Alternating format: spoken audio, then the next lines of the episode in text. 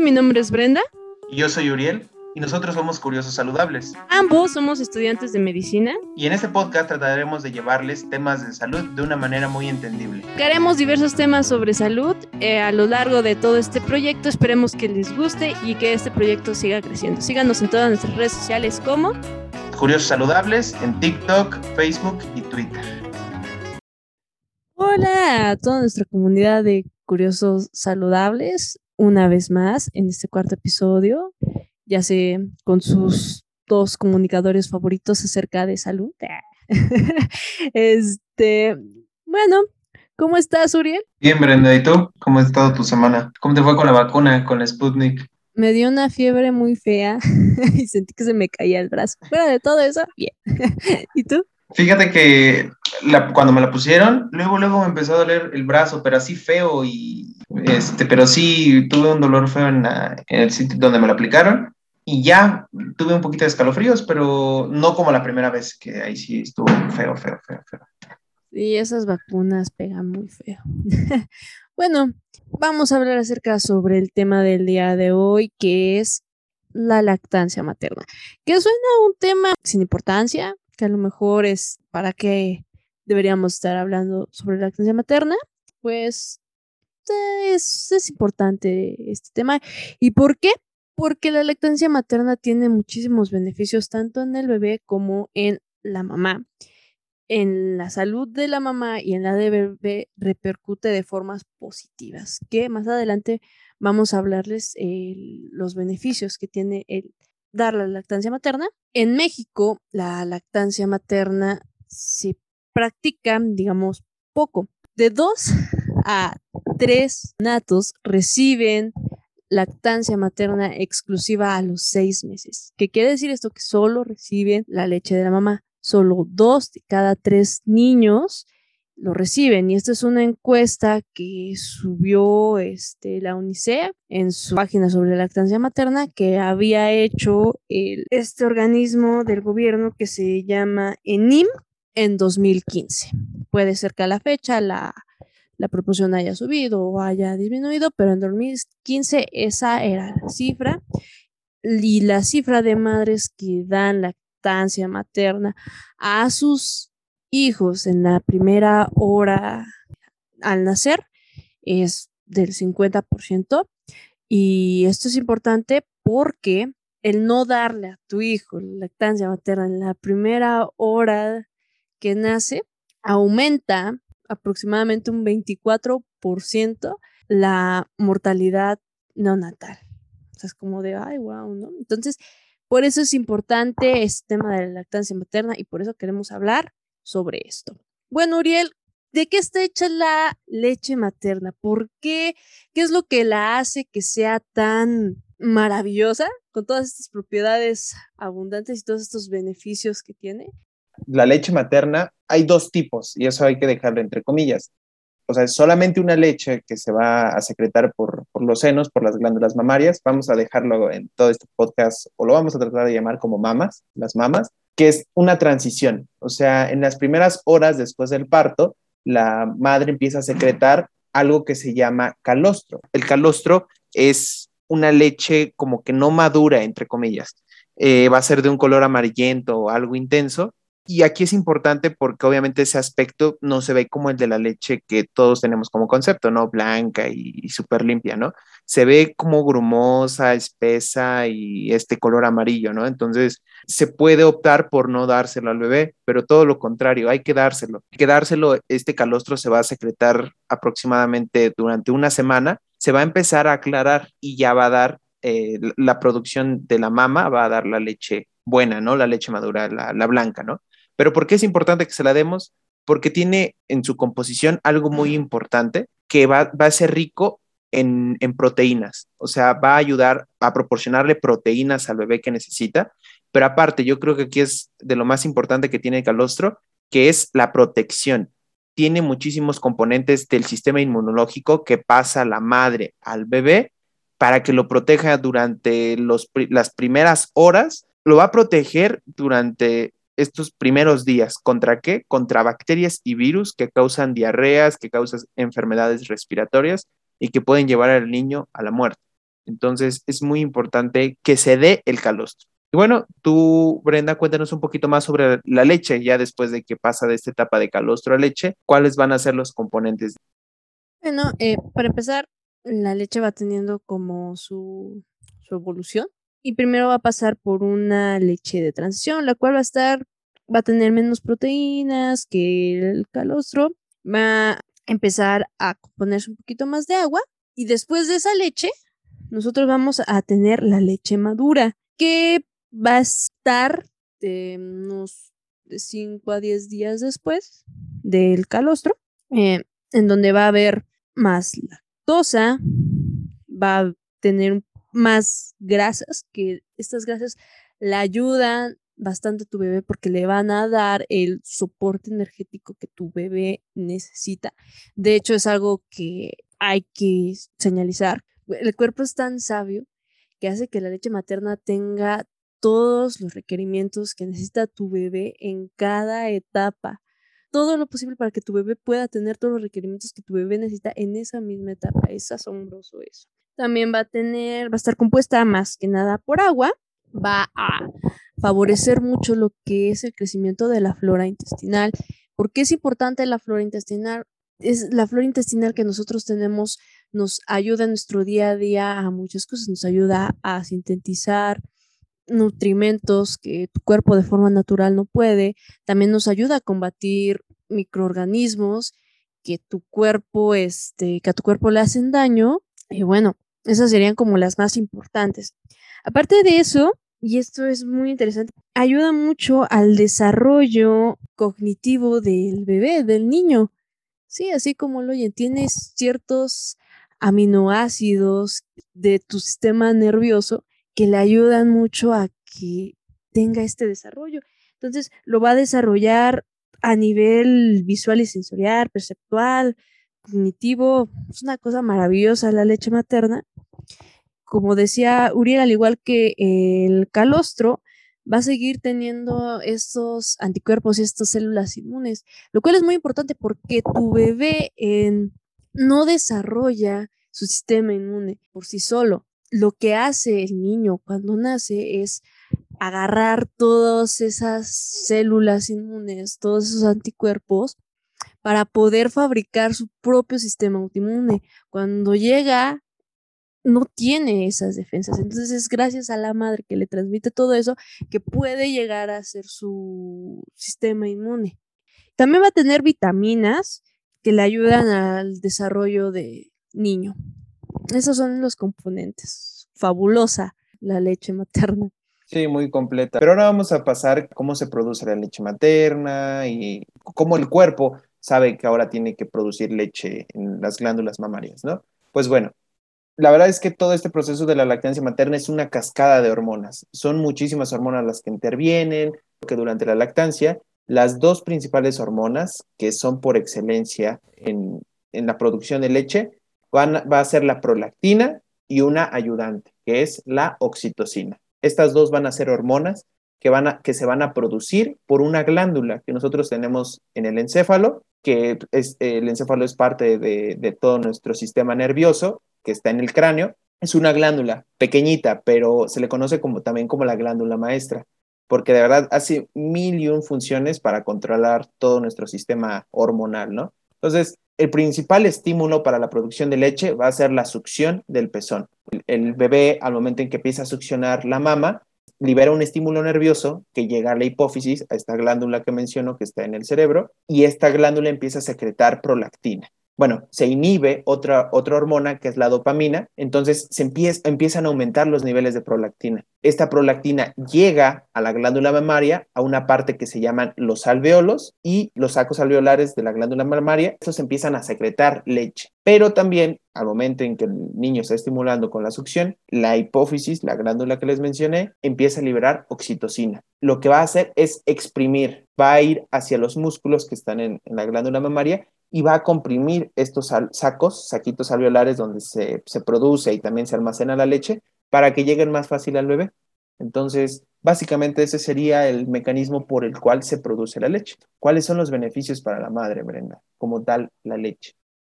Bueno, y si con todo esto que te hemos dicho no se te vuela la mente decir, wow, con la leche materna, no sé ustedes, pero yo sí estoy muy sorprendida de todo esto de la lactancia materna, pues también sorprende los beneficios que tiene para la madre, que son bastantes. Uno de esos beneficios es que va a fortalecer ese vínculo entre madre e hijo, el cual ayuda bastante al correcto desarrollo emocional del niño y a ti como madre te ayuda a que no caigas en algo que se llama depresión postparto, que llega a ser muy frecuente en las madres. Eh, también disminuye mucho el hecho de que tú tengas diversas enfermedades. Así de, ah, caray, ¿cómo? sí, te ayuda a que estés menos propensa de tener diabetes tipo 2, de tener hipertensión, de tener ataques cardíacos, de tener anemia, osteoporosis, e incluso también reduce el riesgo de que tengas ciertos cánceres hormonales relacionados con la mama y el ovario. es como de, wow, todo este, todo lo que te protege como madre. También ayuda mucho a que no tengas una hemorragia posparto, te ayuda a que puedas tener el peso, puedas recuperar más rápido el peso que tú tenías desde un inicio antes del, del embarazo. Y otra cosa es que también ayuda haya un mayor tiempo entre un embarazo y otro. Y esto es muy importante porque cuando nace un hijo y después te embarazas y luego luego nace el otro, tiende a ser un factor de riesgo para ti como madre para que pues tengas hemorragias y otro tipo de complicaciones. Entonces, el extender este intervalo de tiempo pues ayuda mucho a que no tengas este tipo de complicaciones. Obviamente también para el niño es importante esto. ¿Y por qué es importante? ¿Qué beneficios va a tener en el niño, Uriel? Pues comparten eh, el mismo que la madre, el afectivo. Va a hacer que se sienta acompañado del niño, que siente el calor de la madre, que incluso pues llegue a, este, a sentir eh, el afecto, claro, y los latidos del corazón, etc. Eso es como el, el beneficio que tiene afectivo con la madre, que es muy importante. Aparte del aporte eh, nutricional que le proporciona alimento de una manera rápida y segura, también es otro beneficio. ¿Y por qué segura? ¿Por qué lo digo? Es por el componente inmunológico que les mencioné hace un rato. Le proporciona células, le proporciona todas las herramientas, las armas de batalla, vaya, para que el niño se vaya aclimatando, así como de bienvenido al mundo, ahora ten cuidado porque hay bacterias, hay virus que pueden hacer mucho daño. Entonces, es muy importante ese, componente inmunológico. Protege al niño contra, vaya, las bacterias que lo podrían poner más en riesgo. También tiene otros, hace que tu bebé tenga menos probabilidad de tener obesidad, diabetes, leucemia, alergias, cáncer infantil, hipertensión y el colesterol alto. Entonces, tienen varios beneficios y también se ha visto que en varios estudios que aquellos niños que no recibieron lactancia materna en ese periodo de seis meses comparado con otros niños que sí, pues se veía que los niños que sí tenían mejores resultados en la escuela que aquellos niños que no. Hace más listo a tu bebé el hecho de tomar leche materna. Sí, claro. Es, ya vimos que son demasiados los beneficios. Creo que el, el costo es básicamente cero pero bueno, vamos con la pregunta sobre los cuidados de la lactancia, o sea, ¿qué, ¿cuáles van a ser? Y de esto nos va a platicar un poquito Brenda. Los cuidados. Empecemos hablando acerca de la alimentación que tú tienes que llevar. Eh, primero, empecemos con que antes de tener a tu bebé, justamente en el embarazo, incluso antes del embarazo, tú ya deberías de haber ido con un profesional de la nutrición, te fuera acompañando en el proceso para poder darte una dieta que tú puedas seguir y que sea nutritiva y que tenga todos los requerimientos que tú necesitas. Porque durante el embarazo y durante la lactancia materna, tus requerimientos nutricionales aumentan. Necesitas un poquito más de calorías que las que necesita una mujer que no está embarazada. Ahora, lo que sí les puedo decir es que hay esos alimentos de que aumentan eh, la producción de leche o la disminuyen, eh, eso es un mito. Realmente no. Los, el que tú comas esos alimentos no hacen que tu producción de leche aumente o no. Lo que sí ocurre es que si tú no te alimentas adecuadamente, tú estás, por así decirlo, desnutrida, no vas a generar la cantidad de leche que entonces algo, a cuidar. También eh, hay ciertos alimentos que pueden cambiar el, el sabor de tu leche, por ejemplo, el ajo y la vainilla. Otra cosa es que tú puedes comer lo que tú quieras, al menos que te genere, al menos que no te guste o te genere una reacción alérgica o veas que el bebé con el alimento que tú estás comiendo no, no recibe bien la leche, ahí puedes dejar de ingerir ese alimento, pero por lo regular pues tú puedes ingerir el alimento que tú quieras, ningún alimento está prohibido. Ahora, lo siguiente es marcarles un detalle muy importante que es sobre tiempos de lactancia. Ustedes tienen que llevar una lactancia exclusiva los primeros seis meses, en donde el niño no va a comer otra cosa que no sea la leche materna. No puede comer coca, no puede comer que caldito de pollo, no. Por esos seis meses no puede comer nada más que lactancia materna porque estás perjudicando en el correcto desarrollo de tu bebé. Seis meses, lactancia materna. Después de esos seis meses ya puedes empezar poco a poco darle ciertos alimentos a tu niño y de poco a poco que vaya dejando tu seno materno. Y de ahí hasta donde tú quieras, puedes dejar de amamantar a tu niño. Puedes dejarlo amamantar desde los seis meses, ya, ¿sabes qué? Ya dejo de amamantarlo y ya le voy dando estos alimentos. O puedes seguir dándosela hasta los dos años, obviamente como complementaria. El niño debe de estar tomando, comiendo comida normal y también lo puedes amamantar. Ahora, ¿qué va a hacer que yo tenga poca leche? También el estrés influye muchísimo más de lo que ustedes creen porque, como Uriel ya mencionó, la oxitocina es una hormona importante en esto. Con los niveles de estrés altos, esa hormona se reduce. Entonces, la, la, leche, bueno, la leche que produce la mamá también se va reduciendo. Entonces, eh, intenten reducir sus niveles de estrés, estén en un lugar cómodo y destinado para amamantar a su bebé, que sea relajado, eh, como familiar pareja de una persona embarazada, pues intenta hacerle sentir seguridad, que baje sus niveles de estrés, dale un masajito, lo que ustedes quieran, ayúdale con sus deberes, chistes que reduzca sus niveles de estrés, que le pueda dar a matar bien al niño. También la depresión, el hecho de que la mamá esté deprimida también hace que bajen los niveles de oxitocina, el hecho de que la mamá no se haya vaciado completamente, también lo baja. Esos son. Y ahora, esta pregunta es muy importante. ¿Qué pasa si yo trabajo y no puedo darle la leche que no puedo amamantar tiempo que necesita mi bebé? ¿Qué pasa ahí? Bueno, lo que pueden hacer es una, comprarse un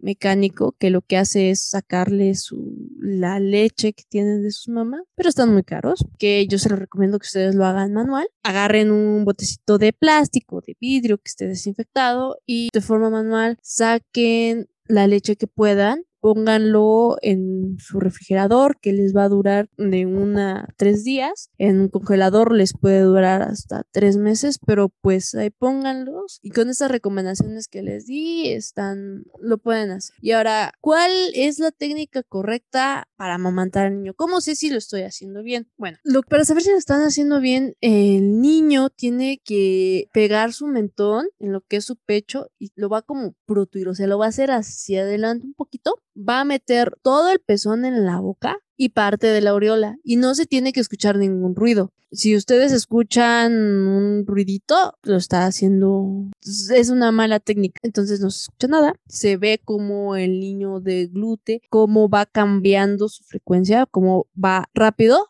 y después va lento. Aunque, pues, si les queda duda, les aconsejaría que fueran con, con un pediatra, con un médico que los asesore más personalmente. Hablando sobre la técnica de amamantamiento, si no se produce bien o si no se hace bien, pueden aparecer fisuras o como grietas en el pezón. Eso indica que también no se está dando correctamente pecho al niño.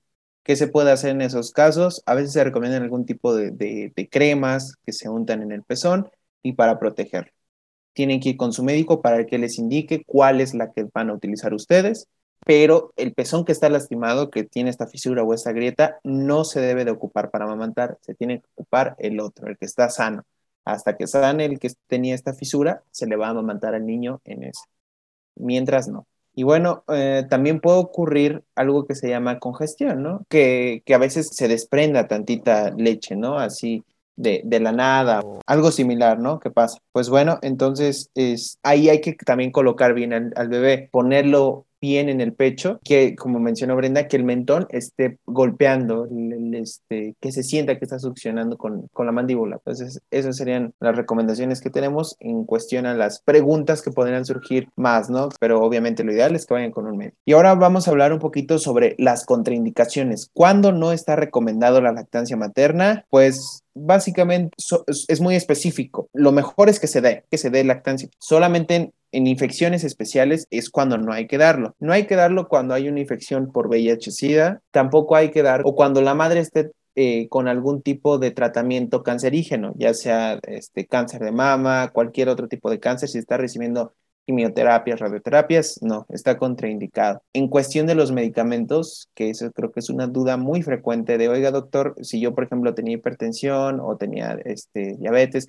tomándome mis eh, antihipertensivos, eso pregúntenselo a su médico. Su médico les va a indicar si su tratamiento que llevaban lo pueden seguir continuando o si hay que cambiarlo, si hay que modificarlo en lo que pasa a la lactancia y otra vez retomar con el medicamento que tenían. Eso tienen que checarlo con su médico exclusivamente. Sí, y bueno, y ahora, ¿cómo, se, cómo nos damos cuenta que nosotros estamos llevando una buena técnica de, de amamantar y que el niño se está alimentando bien? Bueno, pues para empezar, tiene que ir subiendo de peso conforme vaya pasando el tiempo. Tiene que alimentar aproximadamente ocho veces al día. Sí, son muy comelones. eh, también tiene que mojar alrededor de seis pañales al día y pues se tiene que ver que el niño se, mueve con normalidad, mueve desganado, que no se le ve muy adelgazado. Si se ve adelgazado es que estamos teniendo una mala técnica y que el niño no está succionando bien. Ahora otra cosa, cada cuándo tienes que alimentar al niño. Para empezar tienes que alimentar al niño cada que el niño quiera, cada que el niño te pida es amamantar, tienes que amamantar. Y si quieres así como no, pues dame este, un intervalo de tiempo determinado, pues de 3 a 4 horas aproximadamente. Y bueno, eh, ya como conclusión final, creo que viendo todos los beneficios, la protección eh, inmunológica, el aporte que le da de energía al niño, que mejora su capacidad eh, psicológica, mental, motriz, son muchísimos los beneficios, podemos decir que es totalmente un beneficio para la salud pública. ¿Y por qué para la salud pública? Porque obviamente hay que analizar cada caso, ¿no? No es a, es a corto y a largo plazo. A corto plazo eh, eh, disminuye la muerte de niños considerablemente, o sea, es abismal lo que reduce la mortalidad por estas diarreas o enfermedades eh, respiratorias que pueden tener los niños. Y a largo plazo, pues hace un vínculo con la madre que por consiguiente se puede mejorar en, una mejor comunicación madre-hijo, o sea, mejor desarrollo psicológico, mejor desarrollo este, en sus capacidades mentales, rendimiento escolar. Entonces, de verdad es muy buena la leche materna, hay que seguirla fomentando. Concuerdo totalmente con esa conclusión. La lactancia materna. Bueno, mi conclusión es la lactancia materna es lo máximo. Pro lactancia materna. Denle lactancia materna a sus niños. Perfecto. Entonces, eso sería todo por este episodio. Muchas gracias. Entonces nos estaremos viendo hasta el siguiente episodio. Sí, en todas nuestras redes sociales, ya saben, como Curiosos Saludables, Instagram, TikTok. Síganos en Spotify, por favor, es muy importante que nos sigan. En Twitter también, que nos compartan, eh, compártanos para que más gente se pueda informar de todos estos temas que estamos abordando. Y denle a la campanita y ahora sí, adiós.